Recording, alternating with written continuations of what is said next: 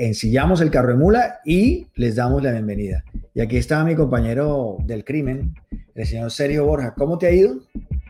Hola Andrés, ¿qué más? ¿Qué ha habido? Bien, bien, un poco apaleado, vengo de, de Nariño, eh, visitando un municipio muy bonito que se llama Albana, tres horas de pasto y bueno, eh, conociendo Colombia últimamente, he viajado bastante, la pandemia me ha permitido, no me ha impedido seguir viajando y pues bueno, privilegio que tienen pocos en este momento. Pues la verdad es que sí, porque no hace mucho acabas de, de, despelucarte, de sacudirte la arena en las playas de Kilimanjaro y a 40 grados bajo el sol y ahora estamos eh, retocándonos en el, en el páramo, por allá en, los Andes o allá en ese frío horrible de, o no, no hace mucho frío en ese pueblo, sí. No, en el nudo de los pastos se llama eso, donde nacen las cordilleras, eh, hace también calor. Calor ah, bien bravo. Sí, sí, sí. Ah, bueno, qué bonito. Saltaste de, calor a calor, qué chévere. Bueno, ¿y por qué no nos, nos comentas acerca de quién puede ser el invitado o quién es el invitado de este episodio? pues hablando de viajes. La música. Hablando de viajes, eh, hoy tenemos un viaje mental eh, bastante alto. Uno de mis mejores amigos, eh, compañero de fiestas, compañero de alegrías, compañero de tristezas. hemos compartido mucho en la vida. nos hemos oído, hemos llorado, hemos parrandeado. Y es el creador de uno de los podcasts más oídos en Colombia.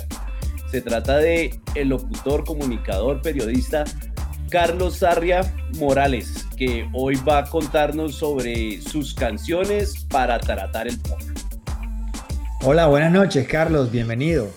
Oiga, Sergio y Andrés, no, pues muchas gracias por esa presentación y chévere. De, hecho, desde que conocí Carro de Mula, eh, había querido estar.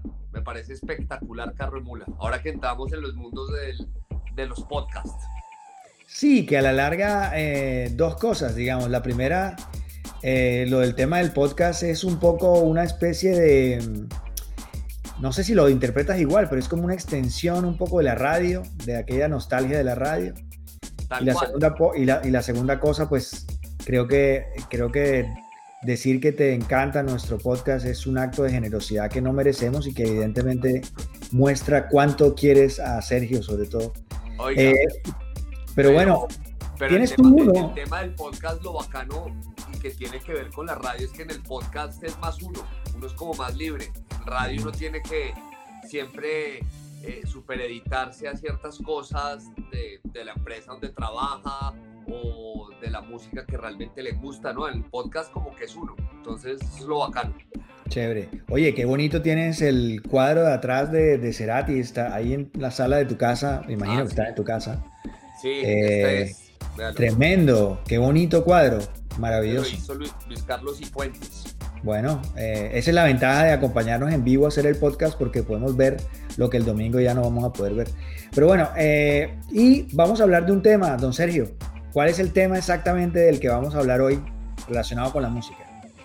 A propósito del podcast de Sarria que se llama Diga Bueno, hablando sobre su trastorno obsesivo compulsivo, vamos a hablar de canciones para manejar el TOC, canciones de cuna que él mismo ha seleccionado para poder sobrellevar, eh, bueno, esta, este, este, estas condición. Entonces, pues, Arria, eh, vamos a echarle para adelante, no sin antes incluir a un invitado muy especial. Claro, yo lo que pasa es que obviamente eh, cuando uno comienza a hablar de este tipo de trastornos, uno casi siempre comete un grave error y es que cree que todo el mundo tiene claro qué demonios es el trastorno obsesivo compulsivo, como si todo el mundo estuviera o diagnosticado, que obviamente la persona que está diagnosticada pues investiga sobre el asunto y pues para saber qué es lo que tiene y cómo moverse en, en el tema, o la gente cree que es que todo el mundo lo sabe porque todo el mundo es psicólogo o psiquiatra y la tercera opción, la gente no define qué es eso porque la gente supone, o nosotros supones, suponemos que la gente, pues en este país es una, gente súper culta, pues que tiene una bibliografía y una recap, pero una recontra eh, experiencia e intelectualidad profunda y no es así. En este país, tristemente, la gente solamente lee 1.8 libros al año. Entonces, me traje a eh, un amigo de la universidad que es psicólogo especializado, digamos, en terapias y en asuntos clínicos, que es el señor Jonathan Esbaija, el doctor Jonathan Esbaija, aunque no le gusta que le digan doctor, para que nos acompañe un momentito antes de empezar a hablar sobre tu experiencia del TOC. Don Jonathan, eh, querido mío, ¿cómo te ha ido? ¿Cómo vas? Hola Andrés, Sergio Carlos, mucho gusto estar en este carro de mula desbocado para hablar de esto que tú dices, que efectivamente es un tema que Desafortunadamente en Colombia muchos se creen psicólogos y psiquiatras como tú lo decías y están diagnosticando a todo el mundo o se autodiagnostican, ¿no? También dicen, no, es que yo tengo, yo estoy deprimido, yo tengo TOC, yo tengo esquizofrenia y realmente no tienen ni idea de lo que es esto. Así que, pues gracias por invitarme y para de alguna manera dar una eh, introducción a este carro de mula. Bueno, ¿por qué no nos cuentas un poco eh, desde el punto de vista clínico eh, tú que eres psicólogo, ¿qué es un trastorno obsesivo compulsivo? ¿Cuáles son sus características y, sus, y, sobre todo sus pronósticos? Bien, bueno, voy a tratar de ponerlo en los términos más tranquilos y más sencillos porque realmente esto, pues eh, desde la parte clínica del DSM4, DSM5, pues tiene toda una cantidad de temas ahí medio, medio enredados. Pero básicamente el trastorno obsesivo compulsivo llamado TOC, por sus siglas, ¿verdad? Por su acrónimo, hay que entender que es una enfermedad, ¿sí? No es que yo me quiera inventar o me quiera poner a creer que es que me estoy ideando cosas, no, es una enfermedad y como tal hay que tratarla, ¿verdad? Y tiene como dos patrones. El primero que son los pensamientos o miedos irracionales, que son las obsesiones, ¿sí?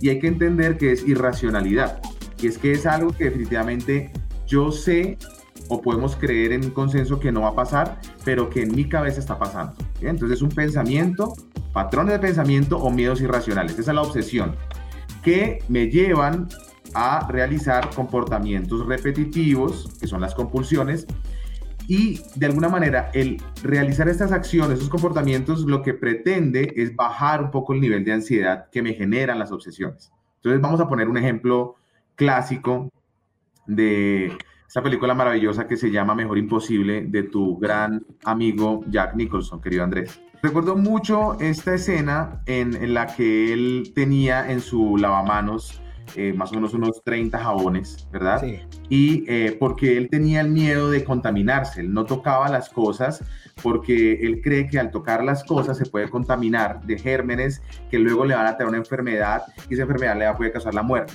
Entonces fíjense cómo esa idea se va convirtiendo en irracional porque realmente pues por tocar una puerta en tiempos de COVID es otro tema, ¿verdad? Que eso, de hecho, para en un podcast de Carlos lo escuché y, claramente en COVID sí hay que tener ciertas medidas, pero hablemos en la vida real antes de COVID. Eh, nadie se va a morir por tocar una puerta de un restaurante o de su propia casa, pero el que sufre trastorno compulsivo sí puede creer esto y lo lleva a cometer o a realizar la compulsión de lavarse repetidamente las manos. En el caso de la película, una mano con un jabón lo bota porque ya está contaminado y la otra mano con otro jabón con agua caliente además porque el agua caliente va a matar más rápido el germen, ¿listo? Y, y sobre todo me lavo, me seco con una toalla, la desecho porque ya está sucia y me pongo guantes para protegerme. Entonces digamos que ahí la película, solamente para ilustrarlo, eh, nos muestra claramente cuál es un trastorno obsesivo compulsivo desde la limpieza. Pero hay otro tipo de trastornos obsesivos compulsivos que además eh, hay algo muy, muy interesante desde la parte clínica, obviamente, pero que sufre mucho la persona que, sufre la enfermedad y es que eh, la persona puede decir, no, hoy no voy a pensar en que el, el, germen me va a contaminar. Hoy no voy a pensar en que si no me persigno antes de subirme al carro no me va a pasar nada. Creer eso aumenta el nivel de ansiedad. O sea, creer que puedo evitarlo, lo que hace es aumentar ese nivel y es contraproducente. Entonces, por eso la compulsión se da de manera natural, ¿ya? Y es muy importante, Andrés y compañeros, que definitivamente eh, sea diagnosticado, porque muchos creemos que si se lo digo a un amigo lo pregunto a alguien, entonces ya me va a decir que soy o no soy TOC, eh, cuando realmente para eso, pues, como dicen por ahí, estudiamos, para eso eh, nos preparamos y eh, queremos ayudar a otras personas a identificarlo. Realmente, eh, como muchas enfermedades mentales, el TOC es una más que está satanizada, pero definitivamente se puede vivir con TOC también. O sea, no es un, eh, si bien de alguna manera puede ser en algunos casos incapacitante o, que bloquea las esferas de, algunas áreas de la vida, la persona que, que, que, padece TOC y que lo identifica a tiempo y que toma las medidas a tiempo, realmente puede tener una vida, digamos, entre comillas, tranquila, por no decirlo normal.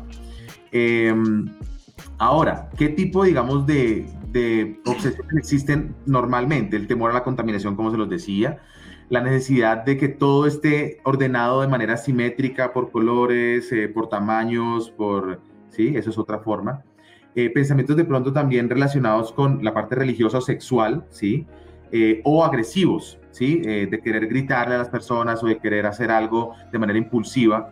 Y eso pues lleva a la persona justamente a realizar comportamientos de lavado de manos, de persignarse, de verificar varias veces si la puerta está cerrada o no. Eh, y aún habiendo eh, verificado, se va de la casa y se queda pensando, creo que me faltó una vez más cerrarla y abrirla. Eh, porque yo siempre lo hago cuatro veces y esa vez lo hice tres. O sea, y ahí empieza otra vez la rumiación y es bastante complejo. Carlos, creo que estoy haciendo una radiografía de su mente en este momento. Eh, pero básicamente es eso, en términos muy generales, eso es lo que pasa. Ahora, eh, ¿tiene cura? Eh, hasta el momento lo que dice la ciencia es que no hay una cura para el TOC, o sea, se puede controlar, se puede manejar y lo más importante en, en el tema del TOC es el nivel de conciencia, es decir, estar informado, que la persona que sufre la enfermedad se informe lo más que pueda, ¿sí? Porque esto le va a permitir justamente anticipar de alguna manera o tener claro que el tener TOC no es que sea algo terrible y que no pueda tener una vida normal y de pareja o como lo, como lo tienen muchas personas. Y que sobre todo entender que si bien no tiene cura, pues uno puede vivir con ella. Sea, es, algo así, es, sencillo y claro como eso. Así que eh, lo que yo creo es que efectivamente la gravedad está en que la persona no detecte a tiempo esto y crea que es simplemente algo pues que no tiene importancia ah, o que me están creyendo que soy un videoso en términos muy juveniles, ¿verdad? No, es que es un videoso, eso se inventa esa vaina para pasar buen tiempo y realmente no tiene nada. No, eso es algo serio, como la depresión, ¿sí? Como las ideas suicidas. Entonces, básicamente esa es como la invitación, o sea, a, a que definitivamente entendamos que es una enfermedad que es seria, ¿sí? que no es algo de juego, que la persona que la padece realmente sufre y sufre muchísimo si no se informa a tiempo. Y eso creo que es algo muy importante que tenemos que tener en cuenta. Yo creo que, eh, no sé si tengan ustedes alguna pregunta adicional frente a lo que es el TOC. No, yo creo que para, el, para efectos de, de, nuestro programa y nuestro, nuestra mula, yo creo que la, la mula ha quedado absolutamente satisfecha con este pedazo de, de hierba que le has dado para comer. Entonces yo creo que por ahora me parece que es una base fundamental eh, para poder entender esto y bueno, agradecerte profundamente por estos minutos de tu tiempo. Sé que eres un chico de viernes, entonces estás ya robándole tiempo a ese gran momento. No, pero, pero estoy en Pamplona, norte de Santander, donde la pandemia ha impactado fuertemente la vida nocturna Así que lo que me pondría es a leer cosas del trabajo, que sí tengo mucho. Solamente quiero terminar con algo que es muy importante. Eh, tú y yo lo sabemos por nuestra disciplina y es que definitivamente el TOC puede tener eh, bases biológicas y genéticas pero también del entorno. El entorno también puede jugar eh, un factor importante dentro del desarrollo del mismo trastorno obsesivo compulsivo. Entonces, insisto, no es un invento de la persona, tiene bases, puede tener bases biológicas y genéticas y también el entorno puede desencadenar en algunos casos eh, el trastorno obsesivo compulsivo, básicamente como para cerrar. Perfecto, pues gracias Doc, eh, un abrazo grandísimo como siempre gracias, gracias por tu tiempo. te despedimos, que estés muy bien, gracias. Gracias. Bueno, eh, ¿qué hay que decir, maestro? ¿Cómo está la vaina? ¿Qué, piensas de todo lo que habló Jonathan del, del asunto, eh, don Carlos? Bueno, eh, le faltó una. Ahorita cuando llegué de trabajar, duré 15 minutos en el ascensor, subiendo y bajando. Subiendo y bajando porque el pensamiento, casi no llego. O sea, como tengo que llegar a bañarme y todo rápido. Pero es eso, básicamente es eso, es repetir, repetir porque usted piensa que si no repite va a pasar lo malo que pensó, porque son pensamientos intrusivos, son unos pensamientos de mierda que llegan de un momento a otro a su cabeza y usted no los puede controlar. Entonces, eh, eh, no sé, llegué y en el transcurso que yo vi en, el piso 10, en el transcurso del ascensor pensé que me va a dar una enfermedad. Entonces yo no, no puede ser. Entonces me toca devolverme al 1 y volver baje. Y después el 10. Pero lo que decía Jonathan es muy cierto. Uno entre más piense en no pensar, no sé si soy claro, entre más uno piense no voy a pensar, más piensa. Entonces más se dispara la compulsión, ¿no? Entonces es una vaina muy jodida. Muchas veces, eh, bueno, Borja que me conoce a mí, uno se ríe a veces porque pues hay situaciones chistosas, pero ya llega un punto en que es uy, hijo de puta, muy mamón, muy mamón, muy mamón. O sea, porque uno está todo el tiempo pensando en no pensar. Mm. Básicamente la vida de uno se convierte en eso y pues obviamente ya hay muchos distractores y muchas cosas. Pero son esas obsesiones, ¿no? Que me llevan a repetir los actos para borrar esos pensamientos. Pero entonces, Andrés, usted piense que es todo el día eso, desde que se despierta. Todo el día, todo el día digamos algo que, que no dijo Jonathan, o no sé si lo dijo, creo que no, es que hay temporadas de, es como la subienda de los pescados, es como el TOC. Hay momentos en que el toque está disparado, hay días en que está esa vaina pues, y hay otros días en que uno lo puede manejar un poco más, es como por, por crisis, por decirlo de alguna forma. En este momento, por ejemplo, en este momento estoy en crisis no hoy, sino estos días. Pues bueno, hoy también, pero llevo dos semanas en una crisis eh, absurda y que ya se empieza a meter depresión y ya se empieza a meter ansiedad y ya se empieza a meter eh, eh, muchas cosas. Pero digamos que básicamente, pues lo del trastorno obsesivo compulsivo, él lo describió perfectamente como es. ¿Y por qué cree que se le alborotó la subienda por estos días? no, la subienda hay, no, no, digamos que no hay como, como una, una razón por la cual pasa, simplemente empiezan a pasar y son temporadas en las que usted empieza a tener muchos más pensamientos. Entonces, eh, uno empieza a pensar, entonces que yo cuando me muera y que yo no he hecho eh, nada en la vida y mi papá qué pensará de mí, o sea, una, una trascendental pues que que la gente a uno le dice, pero ¿por qué piensa eso? Pues tranquilo, no, o sea, son, son como crisis y eh, estoy en la subienda existencial ahorita. En eh, qué estoy haciendo con mi vida, si lo que he hecho es bien, si estudié la carrera que era, si quiero seguir trabajando en lo que estoy, si monto un puesto de chorizo, o sea, es una vaina absurda, pero en este momento llevo dos semanas eh, medicado para dormir, porque no lo estaba logrando. Estaba despertando a las 3 de la yo le conté a Borja, creo. Me despertaba a las 3 de la mañana y ahí ya quedaba hasta todo el día. Entonces, eh, eh, en eso estamos. Y, y usted hubiera podido quedarse con su talk en silencio. ¿De dónde nace como esa necesidad de, de, de hacer diga bueno y de empezar a, a contar su experiencia? Digamos que yo si en algo le agradezco a la cuarentena fue que se me ocurrió hacer Diga Bueno. Digamos que en ese momento, bueno, y todavía estoy tratando como de sacarle cosas buenas a, a las cosas malas. Entonces, la cuarentena, todo el mundo aburrido, mamado. Y un día yo dije, vea, si yo no cuento esto, yo me voy a explotar. Es así de simple. Yo tengo que, que mucha gente de pronto que me conoce no no tan a fondo como los amigos, mi esposa, mi papá, sino gente que me conoce que en algún momento pueda pensar, este man es raro, ¿no? Y que es esa huevonada, diga bueno y, ¿no? Dije, bueno, y a, propósito, lo voy a interrumpir, ¿por qué diga bueno? Ah, no, el diga bueno, ah, bueno, lo tengo tatuado incluso. Eso a mí me, ha reventado la cabeza por días, por semanas. De, ¿A qué se debió ese título? Porque si hay títulos raros, o sea, yo pensé que el título raro era Carro y Mula, pero no, este, este es top.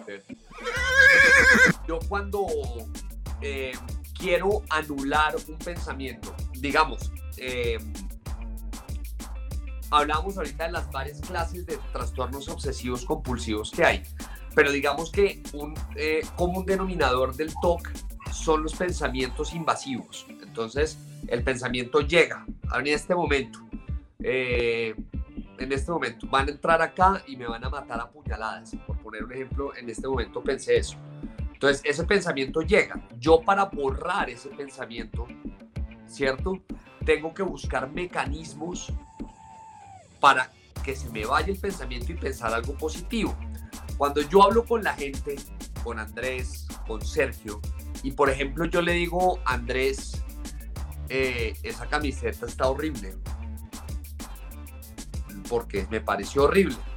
Pero yo veo que a usted de pronto le afecta que yo le diga eso, yo empiezo a tener un cargo de conciencia conmigo mismo, como la embarré con Andrés, este man me va a odiar, ya no va a ser amigo mío, eh, le voy a caer mal y fuera de eso Dios me va a castigar y me va a quitar la ropa por haber criticado la camiseta de Andrés. Es, es una catástrofe, es un pensamiento catastrófico. Y le estoy hablando de pendejadas, de un ejemplo concreto, pero ese ejemplo pasa. O sea, puede pasar perfectamente.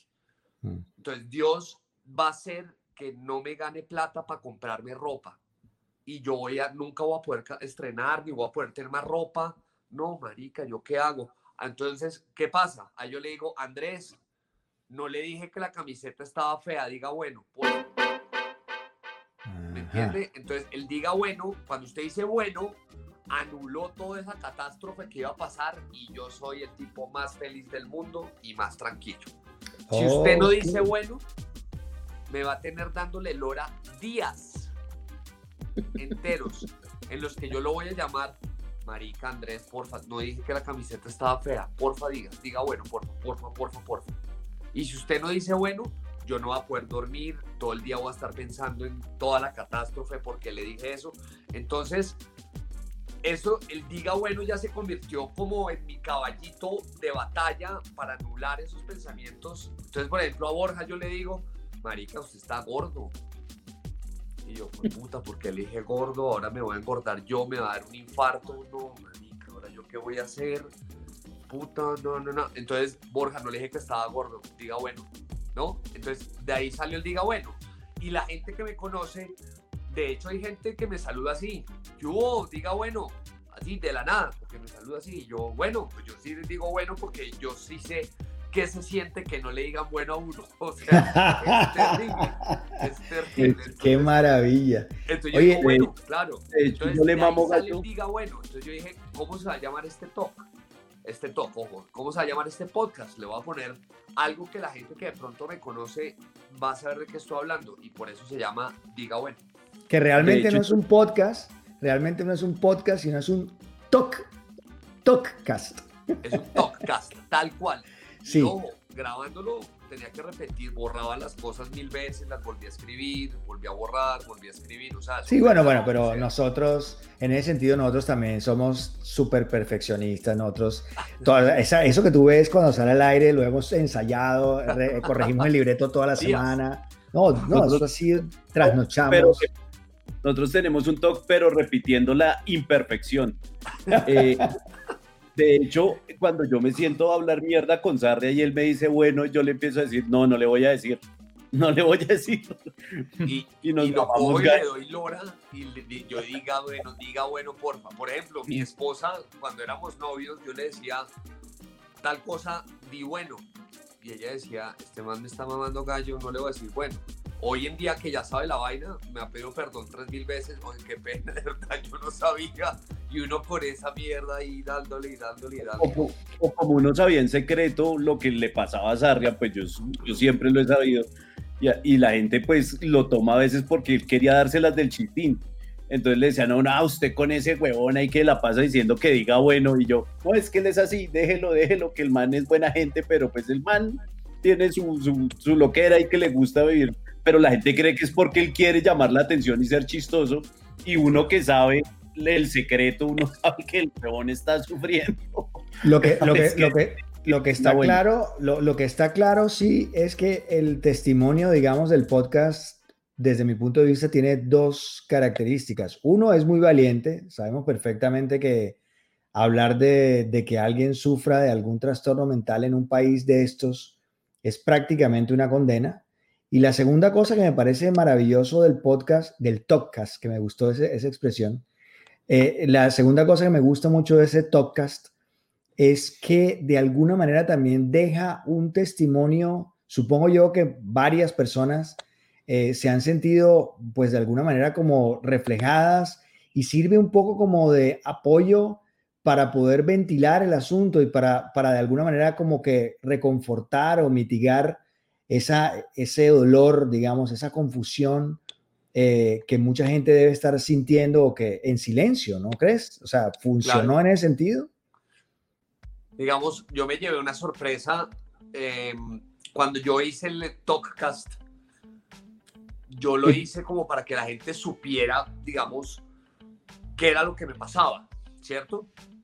Pero la sorpresa fue cuando varias personas, no digo muchas, pues, pero sí varias, más de 10 personas que no conocía, me empezaron a escribir a darme las gracias.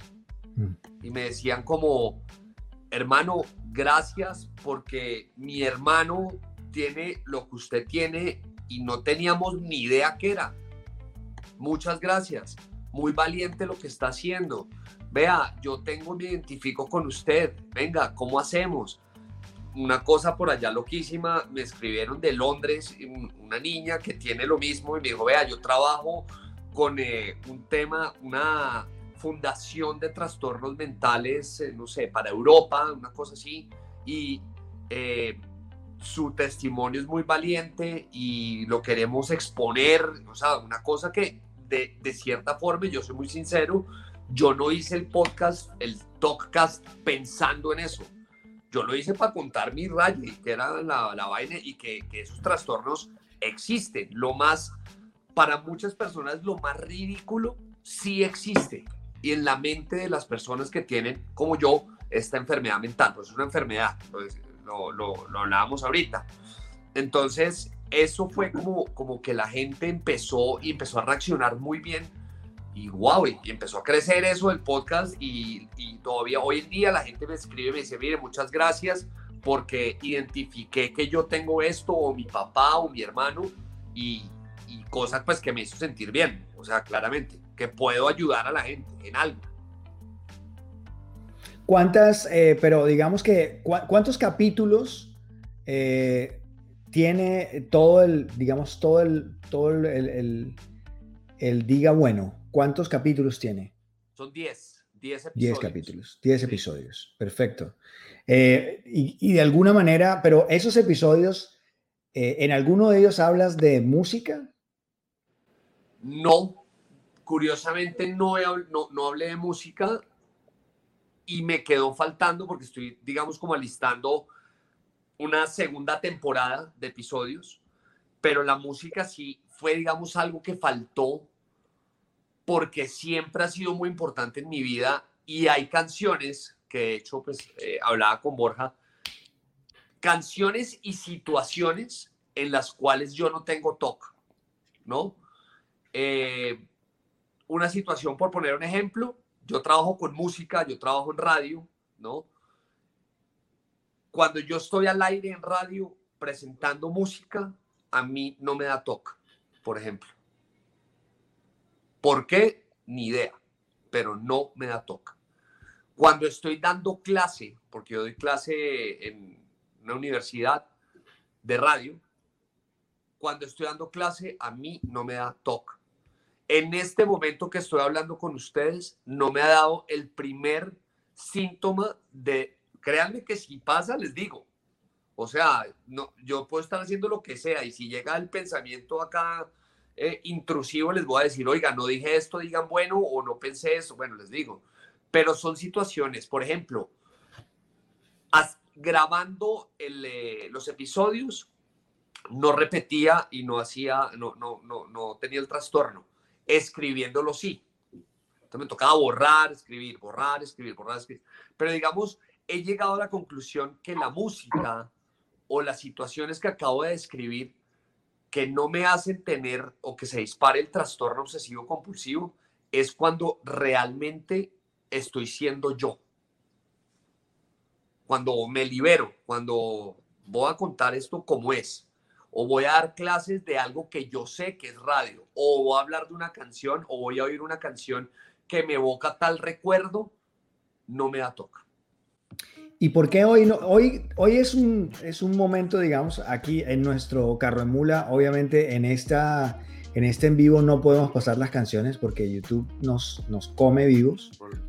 Pero, pero el, el, programa de, de, domingo, evidentemente sí podemos colar ahí un pedacito como de cosas. Yo quisiera que hoy habláramos por lo menos de unas cuatro o cinco y nos explicaras por qué esas canciones, porque le pusimos canción de cuna para el toque. Me pareció de una ternura macabra, ¿no? Eh, y, creo, y, por, qué no nos, por qué no nos pasas o agarra tú esta mula y llévanos caminando hacia, hacia esas canciones de cuna? Háblanos de las cuatro o cinco que para ti son importantísimas y que se conectan emocionalmente, ya sea con tu enfermedad o con tu vida. Listo. La primera, indudablemente, indudablemente, y, y fue la primera que escribí. De hecho, quiero felicitar al señor Sergio Borja por un tweet que escribió que dijo que ACDC lleva haciendo la misma canción hace 30 años. y quiero felicitar al señor Andrés Salgado también, porque dijo que Angus Young es el eh, Chabelo. Sí, es el Chabelo, el, Chabelo de, heavy metal. O sea, ustedes son unos genios. No solo por no, sino por más. No, pero entonces estás desencantado un poco con este nueva, con esta nueva canción o, estás muy encantado con esta nueva canción de ACDC? No, de la nueva que sacaron que se llama Shot in the Dark, no, desencantado total. Ya, ya no pues es la misma ya para qué. Sí, no saquen nada, pues para acá lo mismo. Ya, ya pasó, ya lo vi, es como a terciopelado, ya. Terciopelado. Sí, ya nomás dedicando la agua. O sea, ACDC tiene un talk repitiendo la misma canción hace 40 es años. La misma, además tiene la, yo no sé, se murió Malcolm Young, que era como el berraco de ACDC y siguen haciendo lo mismo, o sea, por lo menos cambien otra cosa. Cambien de los zapatos, la pinta, pues. el chabelo del rock, no. Gracias, Andrés. Estuve riéndome mucho esa vez. Sí, la verdad es que a mí, a mí yo la verdad no he podido entenderlo. Eh, siento que por momentos, digamos, estoy por pensar que ya, ya se ve tan, tan fuera del, lugar que, que, no, que ya, ya cayó en eso, digamos. Cosa que no pasa con, con mi banda favorita que es Kiss, que yo creo que el maquillaje, el atuendo todavía muestra, digamos, y ellos están en perfecto estado físico. Eso se acompaña con explosiones, con, como con, con una gran pirotecnia. Pero acá este es un manto empantalonetado ahí como saltando, que no sé, como que yo me imagino, no sé, como tener un abuelo, imagínate tú un abuelo, uno en la casa y que el abuelo salga así saltando como en eso. O sea, es un poco vergonzoso, ¿no? Es un poco vergonzoso. Eh, y me parece que yo, yo estoy de acuerdo con los dos. Me parece que la, el nuevo, el nuevo, la nueva canción, poco y nada. No sé si viene un álbum, ¿viene un álbum después o...? Sí, Sí, sí. Eh, el álbum se llama Power Up. Sí, vamos a ver, ¿no? De pronto, de pronto... las canciones del CD pasado, pero con título diferente. Esos manes están obsesionados con esa vaina. Tal cual. Pero digamos, eh, el Back in Black de ACDC, que para mí es una obra maestra de la música, porque además fue el debut de Brian Johnson después de la muerte de Bon Scott, ¿no? Eh, fue el segundo álbum más vendido después de Thriller de Michael Jackson. Cuando sale ese Back in Black, fue madre. Entonces uno empezaba a oír, no You Shook Me All Night Long, que es la que pone en los bares de rockcito al frente de la Javeriana, ¿no? La gente ahí feliz, no. Ese álbum tiene grandes canciones y una canción que a mí me marcó la vida ¿no? por lo fiestera. Por ejemplo, a mí les cuento por el por qué esa canción me quita el toque. A mí, por ejemplo, en el colegio me hicieron mucho bullying. Entonces yo era de pronto el que se la montaban y el que le dan el calvazo y no. En alguna época, como entre primero de bachillerato, entre mucho, entre sexto y octavo noveno entonces, eso de cierta forma, cuando uno le hacían bullying, hacían que uno fuera un poco loser para el resto de la gente. Y yo eso lo eh, exorcicé con música, lo exorcicé con rock, bueno, con metal y con Pantera y Sepultura y todas esas bandas, pero encontré como una, un polvo a tierra y que fue una banda que se llama ACDC, porque me parecía que era chévere, guitarrera, y me parecía que era fiestera. Entonces, digamos, como yo nunca me iba de fiesta y yo era como el que le cascaban, el loser, el, ¿no? el que no tenía amigas, ¿no? Entonces, en algún momento yo dije como, vea, me identifico con esta banda porque musicalmente yo quiero ser como ACDC, ¿no? Eh, y entonces oí una canción que se llama Shoot to Thrill de ACDC. Tiempo después, pues porque me parecía guitarrera, me parecía chévere que, o sea, yo me imaginaba en la mente, ya con trastorno obsesivo compulsivo, con todo, yo me imaginaba que un tipo ganador, que en ese momento no era yo, claramente, que un tipo ganador oiría Shoot to Thrill de ACDC. Sí, hay una especie de, sublimación ahí, ¿no? un poco de proyección ahí, ¿no? Sí. Tal cual. Era como yo quería ser musical. O sea, si yo fuera un ganador, sonaría como Shoot to Thrill de ACDC. Tiempo después conocí un DVD que es de ACDC en la Plaza de las Ventas en Madrid, que se llama No Bull, se llama el concierto. Y en Shoot to Thrill me llama mucho la atención que cuando la empiezan a cantar, los señores que tienen las luces en la Plaza de Toros, que los están iluminando, los tipos son rockeando así con la luz así. Y yo dije, esta canción es, o sea, no hay otra canción de ACDC como Shoot to Thrill. Y por eso a mí yo cada vez que la pongo, de hecho yo a veces voy en el carro, muy rara vez pongo ACDC, no voy hablar mierda pues. Pero cuando pongo ACDC pongo Shoot to Thrill. Y me siento el tipo ganador que siempre quise ser manejando un carro oyendo esa canción. Y ahí sí se va el talk. No hay talk, no existe el talk. Me siento yo cantando Shoot to Thrill eh, de una forma muy, muy ganadora. Súper. Esa es una, por ejemplo. Sigo con la otra. Vamos con la otra. Bueno, también he sido un tipo muy romántico, ¿no? Eh, y muy nostálgico. Yo no sé si es por el mismo trastorno obsesivo compulsivo, pero soy un tipo que llora muy fácil. Pero nostálgico de la nostalgia que, duele o de esa nostalgia sabrosa, inspiradora, eh, emotiva. digamos, yo cuando era niño, obviamente vi una, para mí, una obra maestra de la televisión colombiana que era Romeo y Buceta. Por favor. Em, la veía, con mi papá la veíamos. Y a mí desde niño me llamó mucho la atención la canción de la, del cabezote. Que eran las cuales de Rolando la serie. Con el pucho de la vida en el carro, nosotros íbamos cada ocho días a Girardot, a una casa que tiene mi papá en Girardot. Eh, y yo era muy niño y dentro de los cassettes que ponía mi papá en el carro para irnos oyendo música en la carretera, pues la música que uno oía era, eh, entre varias canciones, era de los 40 de Rolando la serie. Mi papá le encantaba Rolando la serie, me encanta, pues. Entonces yo oigo esa canción a veces me da por ponerla en el carro o si me va a tomar un trago la pongo y me da esa nostalgia de niñez o cuando yo era niño que íbamos en el carro con mi papá y mi papá me contaba la historia rolando la serie y mi papá me contaba y me explicaba la letra, pues yo era un niño de 5 años, entonces em, esa canción por ejemplo cuando yo la empiezo a cantar yo me voy en el recuerdo y no hay toque. Es una maravilla. O sea, soy yo, soy o sea, vuelvo a ser yo niño, que en esa niñez no había toque, ¿no? Igual me pasa con otra canción. Pero para, pero para, para, para, antes de que continúes, eh, eh, me parece importante a estas alturas, porque lo has nombrado varias veces. Háblame un poco de tu viejo. ¿Quién es? Eh, para mí ese man es mi héroe. Es que O se ve. Ese man para mí es todo. Todo, absolutamente todo.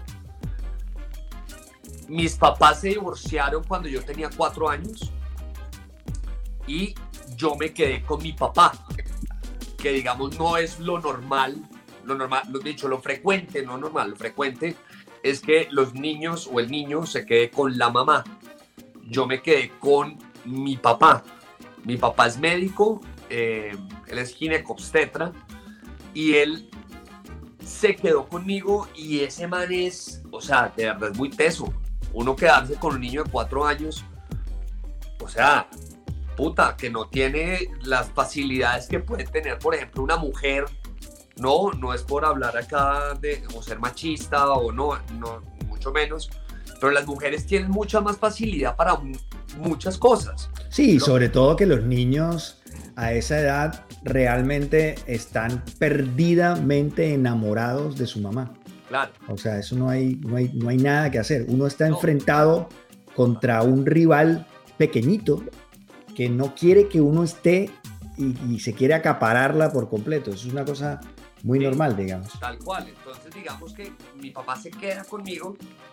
Eh, yo de mi mamá, digamos, recuerdos así fuertes no tengo. Yo todos los recuerdos que tengo son con mi papá. Rolando la serie, por ejemplo. Entonces, mi papá, ¿qué hacía? De yo de cuatro años, para el carro, nos vamos para Girardot. Mi papá se fumaba un paquete de, de Imperial de Bogotá a Girardot en el carro. un paquete casi, o de Royal. Y me ponía música y me contaba y me hablaba y vea, y esté rolando la serie y este man canta esto y esta música canta esto. Entonces, digamos, mi papá le guarda un respeto. Yo, yo siempre he sido de la teoría que uno de los papás no debe ser amigo. O sea, yo no quiero ser amigo de mi papá. Yo, para mí los papás es eh, respeto, admiración, ser héroe, ¿no? No el amigo que le conté que, oiga, no, eh, voy a salir con tal vieja, no, eso no.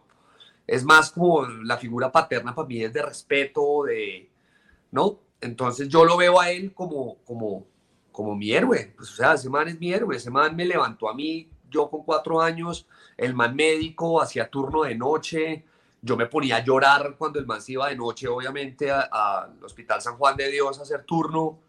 Eh, entonces, digamos que así crecí yo con él, el tipo me levantó y hoy en día, pues es mi bastón. Y pues de cierta forma yo el de él, porque pues desafortunadamente el tiempo pasa, ¿no? Qué, qué- maravilla. O sea, pues es tan jodido encontrar a alguien que, que en estos tiempos hable así de su padre. O sea, es, es complicado en estos tiempos de masacre de los sentimientos y de las emociones. Es, es chévere oírlo.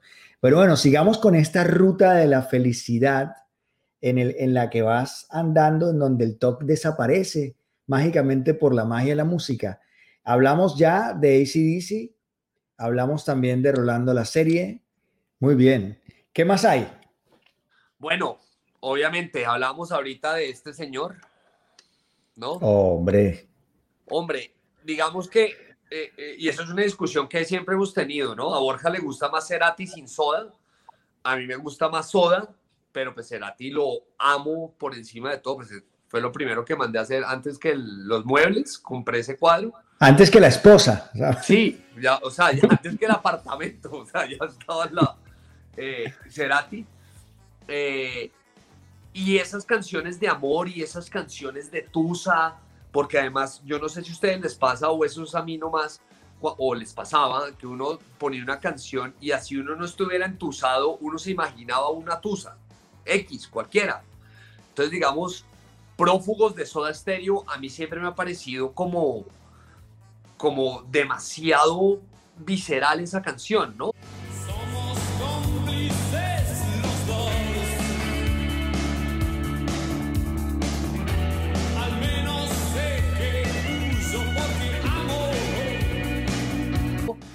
Y tengo una anécdota también con eso, que es que mi papá llegó un día a la casa y empezó a subir las escaleras al segundo piso y empezó él, él, no seas tan cruel.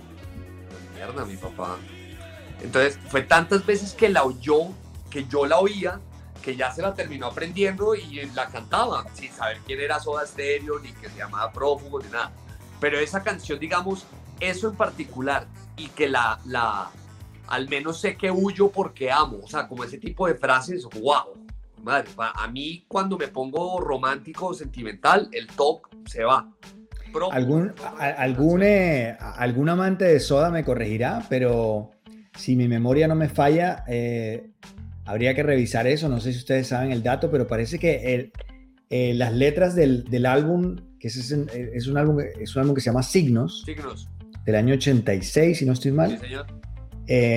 Lo, que, lo que cuenta un poco la historia oficial es que escribió todas las letras un, en una sola noche, de todos los temas.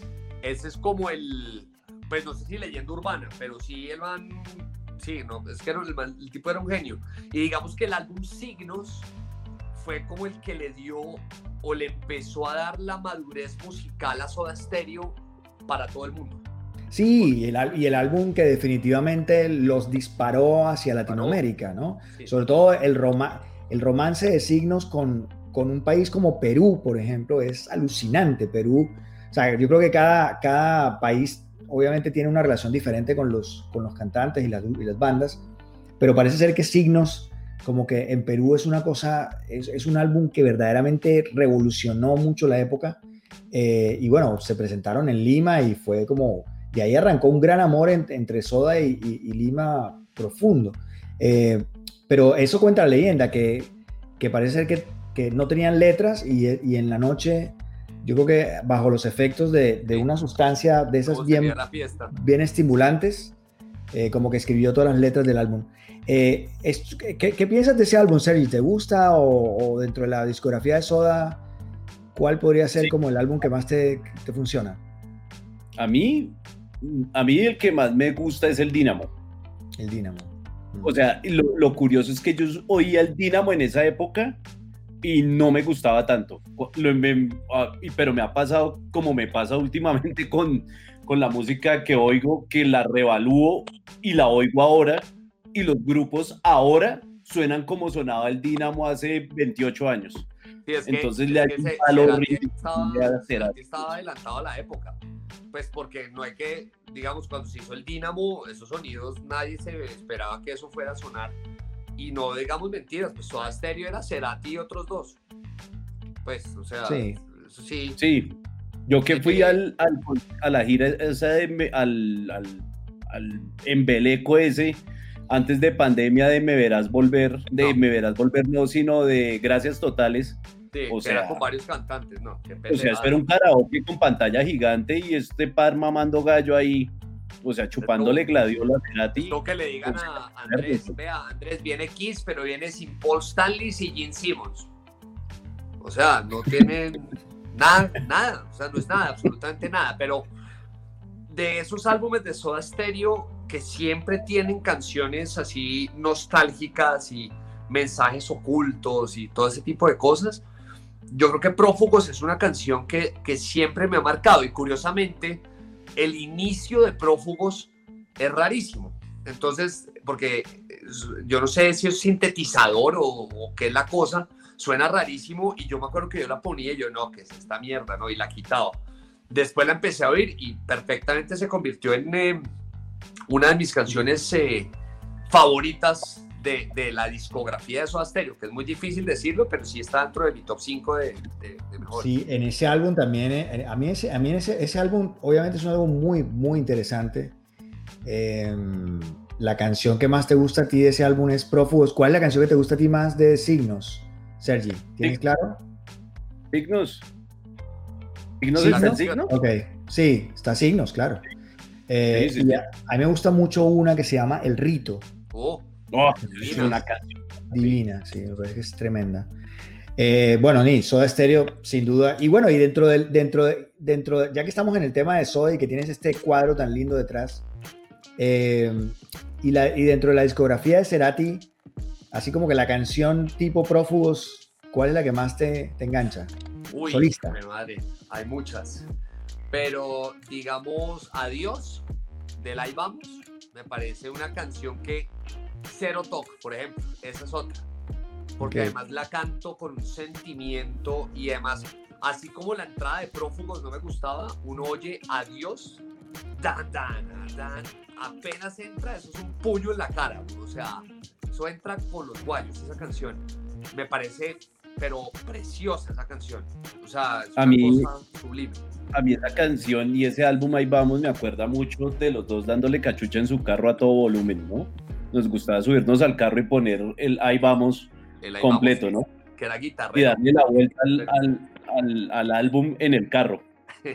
Qué buen álbum ese, ¿no? Qué buen Oh. álbum. eh, eh, ahí vamos. Qué álbum tan, tan interesante. Yo creo que es un álbum de un punto muy alto, creativamente hablando, y, y creo que, que no solamente porque es tan, tan, como tan colorido, tan lleno de, de- de matices y de tal, que me parece alucinante. Yo de ese álbum, boh, ese álbum tiene varias cosas interesantes, pero yo me quedo con una que es, es una, para mí es honda y profunda, que se llama Uno entre Mil. Uf, preciosa, la 3. Sí, la 3, la 3. Que es un homenaje a la muerte, sin duda, ¿no? Es un Sí, homenaje claro. a la muerte total, ¿no? O sea, eh, y es oscura.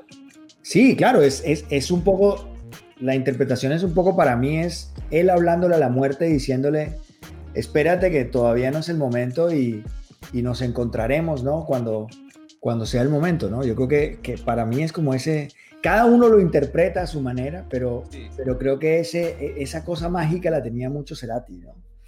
Bueno, ¿qué más hay de, de- de este viaje de felicidad? Hombre, me encanta mucho que en, es- que en este carro, que en este podcast que estamos grabando en vivo, me parece divino que, es- que hasta ahora no ha pasado lo del bueno. Ah, Estamos hablando de música y le estamos pasando sabroso. Eh. ¿qué más? No, no hablo más de eso porque de pronto te llega. ¿Qué, qué- qué más, ¿Qué más hay? Digamos, otra de esas canciones, pero las dos últimas para ir cerrando en Las esta ruta de la felicidad. Bueno, una de las bandas, obviamente, y ya uno se va poniendo más eh, gronchero. eh, hay una canción de Alice in Chains que se puede decir que, bueno, Alice in Chains para mí es una obra maestra, todo Alice in Chains, pero hay una en especial que puede ser una muy comercial, lo acepto, pero a mí me llega mucho, que se llama No Excuses Ajá. esa canción, porque además de esas canciones de, que son de Alice in Chains, eh, densa, es lenta, pero es armoniosa al mismo tiempo. Y hay una parte al final, que es la última estrofa de la canción, eh, But I Love You Anyway, cuando dice esa parte, a mí eso me parece que la saca un home run así, bases llenas, Yankee Stadium, en esa parte que para mí es cuando explota la canción. Y esas canciones que a mí me llegan rockeras, porque a mí todo el rock me ha gustado toda la vida, eh, como una banda como Alice in Chains, hace que el talk se vaya lejos, lejos, o sea, que no, no exista el talk. Y ¿Y qué sobre esa piensas, de la, canción- qué- qué piensas de la onda, digamos, de, de todo este movimiento? Eh, ¿Crees que fue importante para el rock o crees que fue solamente como un aleteo No, y pasó? Para mí fue muy importante eh, porque veníamos ya del, del hard rock y veníamos del glam rock y los peinados así de peluquería y toda la cosa.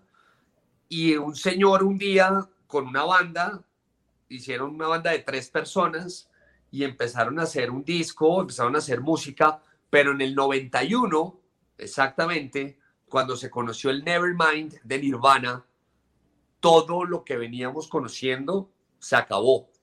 Eso ya se acabó. O sea, Nirvana, aunque ya tenía álbumes antes del Nevermind, pero se conoció con el Nevermind, eh, acabó el solo de guitarra y acabó las explosiones de Van Halen a propósito de la muerte de Van Halen y los grandes shows de conciertos y motos y Tommy Lee tocando en una jaula. Nada, la mierda eso. Vamos a hacer música y vamos a darnos en la mula, ahí sí. Eh, y sacó Kurt Cobain, Dave Grohl y Chris Novoselic, tres huevones con jeans, camiseta y dándole a esos instrumentos, pues. Entonces, para mí sí fue un cambio importante. El, yo creo que era un cambio que tenía que pasar, porque si no volvemos a lo mismo de AC dice que lleva 30 años haciendo la misma canción, ¿no? Entonces, Poison, Skid Row, Motley Crue, no, no, a la mierda, lleguen otros, otros, o sea, eso, ¿qué, qué llega ahora? Alice in Chains, Nirvana, Soundgarden, ¿no? Eh, y fue algo muy importante y fue algo que marcó para mí el rock, pero brutal, digamos. No, y, y yo creo que no solo marcó como el rock y la música, sino que el grunge representa un estado de ánimo. O sea, todos los que crecimos en esa época, yo creo que en parte tenemos un temperamento muy grunge, ¿no? Que es como, en mi caso, que es como muy del desencanto eh, metódico, como le digo yo, ¿no? Que es como no, no ser excesivamente positivo. Y yo creo que eso uno se lo heredó mucho a esas formas de, de ver el grunge, pues que ya uno no lo interpretó como depresión, sino que tal vez como cierto desencanto y como desapego a ciertas cosas románticas en ciertos casos que, que, que pegan. Entonces yo creo que no fue solo un movimiento musical, sino cultural y habló de esos 90 que eran que eran que, que, que, venían, que vendían ese sueño americano los gringos y, y sale Kurt Cobain y dice, no, pues revaluemos esto, que no somos tan felices como nos pintamos, tenemos problemas, las estrellas de rock sufrimos como, como otras y le pegaban al, al adolescente que estaba viviendo eso y a los que nos gustaba la marginalidad, ¿no? Además, el adolescente, en esa época que éramos adolescentes todos, a nosotros nos gustaba, digamos, ese tema, pero con agresividad, ¿no? Porque si uno ve estrellas de ahorita que son así, eh, parcas, down, como Billie Eilish, por ejemplo, esas vainas, eso no tiene nada de agresividad. Si usted tiene rabia y está mamado y es adolescente y oye, da, pues obviamente uno iba a decir, wow, ¿qué es esta mierda? Esto es lo mío. Y pues lo que dice Sergio también eh, tiene toda la razón. Uno, uno es muy gronchero. Pues yo soy muy gronchero. A mí que me gusta el rock y Kiss y ACDC y todo, pero uno es muy gronchero, total. Y era la discusión que teníamos también con, con un amigo en común, Sarria, con Diego Sáenz, que yo le decía, es que el rock, el rock ahora es más de pose que, que, y no pertenece a la contracultura. O sea, eso sí era verdadera contracultura, como lo fue Motley Crue de otra manera. Pero el rock de ahora es como el rockero de pose que pues no les fluye tan natural y que quiere que lo oigan mucho y, le hace falta al rock como crear esa base de nuevo que era el bar de abajo para después volverse mainstream. Creo que tiene que volver a ese ciclo que no lo han hecho y lo están comercializando como pop y el rock tiene unas características que no pueden ser comercializables como pop si uno lo mirara desde el punto de vista solo de mercado. Sí, lo, lo que pasa es que en este momento es muy difícil exigirle a las bandas, eh, digamos, comercialmente algo más de profundidad. Eh, tristemente un poco por lo que, por lo que, pues por las, por los tiempos en los que estamos viviendo. Es, es bastante complicado, digamos, estamos en el periodo más banal de la historia de la humanidad, donde cualquier eh, atisbo de experimentación y de profundidad ya es rechazado porque les obliga, digamos, al público a pensar un poco más. Por eso creo yo que para encontrar, digamos, estos genios, porque esa es la otra que también me parece, que sí hay genios en la música en este momento y sí hay grandes experimentadores, lo que pasa es que están muy relegados, están muy ocultos, hay que buscarlos como diamantes en, en, una mina, digamos, pero definitivamente, eh, porque lo normal, digamos, mientras anteriormente uno veía dentro del rock bandas que eran masivamente, eh, digamos, eh, exitosas, pero que además proponían, o sea, no sé, estoy pensando en Genesis, o estoy pensando en Supertramp, o estoy pensando en un poco más atrás, ¿no? Queen, o estas bandas que a mí Queen no me gusta, pero, digamos, más, pero que accedían a lo, a lo, comercial con propuestas. Yo, a mí no me gusta Queen, pero yo no puedo negar que Queen evidentemente buscaba cosas, mezclaba el tema de la cosa de la ópera, de, eh, jugaba un poco a, meterse por, mil lados, y, en ese sentido, aún así funcionaban. Lo más jodido de todo era que funcionaban y vendían muchos álbumes. Hoy en día, eh, alguien llega a hacer una cosa de esas y todo está tan sectorizado también que, es evidente que dentro de la banalidad y, y el tema del nicho, que cada vez es más nicho, eh, eh, es bastante jodido encontrar masivamente una banda que experimente tanto como experimentaban las bandas de grunge o incluso las, bandas de rock progresivo, de rock, rock industrial. Es, es, bastante jodido. Pero no quiere decir que no haya, ¿no? O sea, a lo que voy es que sí se encuentran. O sea, hay bandas, no sé si alguno tiene en la cabeza una de esas bandas escondidas que probablemente no tienen el gran éxito comercial, pero, me, pero, pero que proponen cosas interesantes. Yo, Yo arranco con una. una. Dale, dale, que le- dale tú. ¿Con cuál? Son dos, dos personas, ah, eh, estilo White Stripes.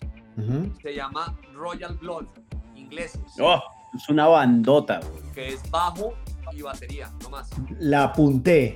O sea, Royal Blood, de, como de sangre re- así, real.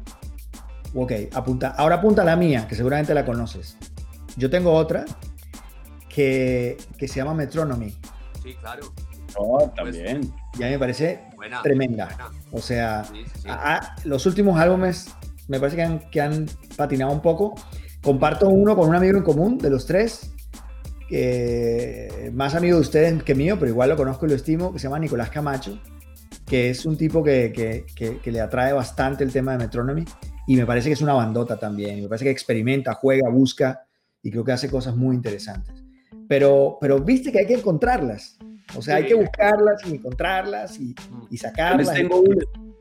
¿Cuál? Se llama Johan. Es una es bandota buena. la Propone.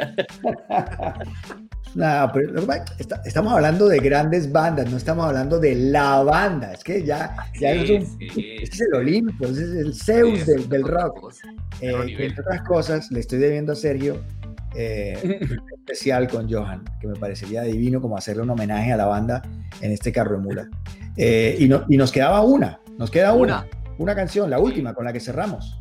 Y esta canción eh, fue, digamos, la que me reveló, de putas, no van a pegar más en el colegio. Eh, se acabó el bullying porque yo estoy acá y oyendo esto me hace más hombre. Y es Walk de Pantera. Oh, Entonces conozco yo el Vulgar Display of Power y yo digo, ¿qué es esta vaina? A ver, por favor, quedé enganchado con Pantera, todos, Far Beyond Driven, el Cowboys, el Vulgar, todos, todos, todos, o sea, ahí quedé enganchado, pero digamos que la que me abrió el paso para, eh, es, eh, para conocer Pantera y para sentirme y como me siento así, pues no hay toque que valga. Y me siento así, y uno se siente así tomando cerveza. Walk de Pantera.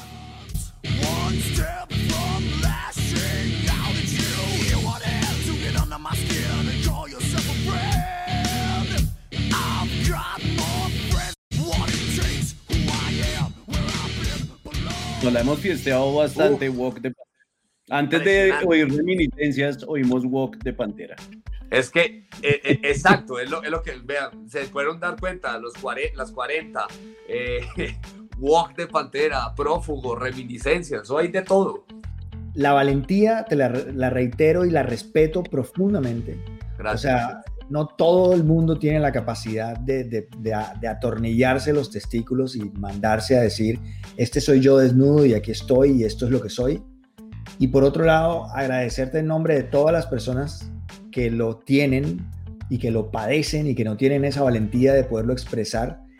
Y tú hablabas algo muy bonito y es, eh, fuiste un tipo bulineado en el colegio, pero también cuántas personas eh, son víctimas también del bulineo y de la risa, que, que en algún momento puede parecer divertido para los demás, pero que es que lo que carga un gran sufrimiento. Y que, y que, y que, y que con ese parlante que, que abriste, eh, me parece que le das a la gente un poquito de bálsamo, ¿no? de, de tranquilidad, de, de sosiego. Y eso me parece que es impagable. Yo creo que dejaste para el mundo del- de los, ¿qué será? To- toqueros. Me estoy inventando términos. Creo que dejaste, creo que dejaste un, un trem- una tremenda cama acolchada frente al mar donde ellos se pueden posar y, y descansar un poco a veces esa, esa angustia.